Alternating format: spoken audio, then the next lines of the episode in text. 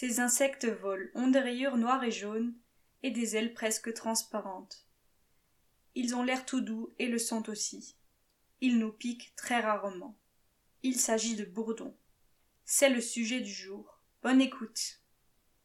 Ils bourdonnent tranquillement et ont l'air très mignons, mais c'est toujours très intéressant de savoir à quel point certains insectes sont très intelligents. Point numéro 1. Les bourdons sont très intelligents et apprennent très rapidement de nouvelles choses. On sait que les singes et les dauphins apprennent très vite, mais les bourdons aussi, comme l'ont découvert des chercheurs britanniques lors d'une expérience.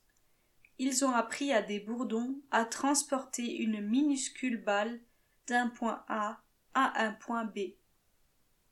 Lorsque les bourdons prennent la balle et la posent à un endroit précis, ils reçoivent en récompense un liquide sucré dont ils raffolent.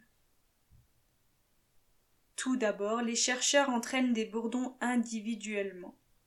Puis ils ajoutent, avec le bourdon entraîné, des bourdons non entraînés. Rien qu'en le regardant, les bourdons non entraînés comprennent l'exercice. S'ils ramènent la balle à l'endroit demandé, ils auront une récompense. Ainsi, les élèves apprennent eux-mêmes de leur professeur le bourdon. Point numéro 2. À la fin de l'été, sous les tilleuls, se trouvent souvent des bourdons morts, car à cet endroit ils meurent de faim. Pendant longtemps, c'était un mystère, sous certaines espèces de tilleuls, surtout ceux qui fleurissent en juillet et en août, se trouvent souvent de nombreux bourdons morts.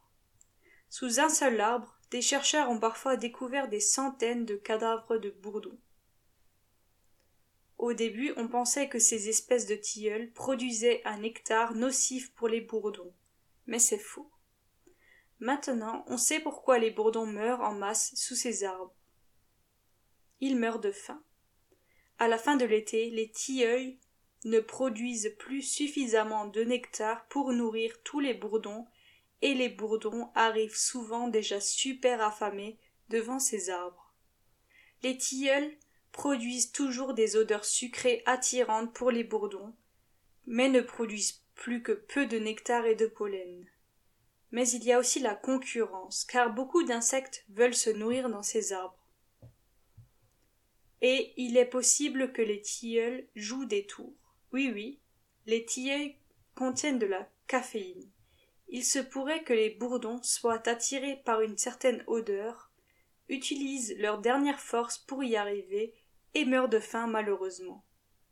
Point numéro 3. Les bourdons mordent des trous dans les plantes afin qu'elles fleurissent plus vite. Certaines espèces de bourdons ont déjà des problèmes de nourriture au début du printemps. Au début du printemps, il y a encore peu de plantes qui fleurissent. De mauvaises nouvelles pour les ramasseurs de nectar. Certains bourdons ont développé une astuce les bourdons font des trous en mordant dans les feuilles des plantes qui ne fleurissent pas encore. Les plantes réagissent et fleurissent plusieurs semaines avant la période normale. Ainsi les bourdons peuvent ramasser le nectar et les pollens. On ne sait pas encore exactement ce que provoquent ces trous dans les feuilles. Les chercheurs suspectent qu'en mordant, les bourdons libèrent une sorte de substance qui accélère la floraison des plantes. Et voilà. C'était mon épisode d'aujourd'hui. Bonne journée.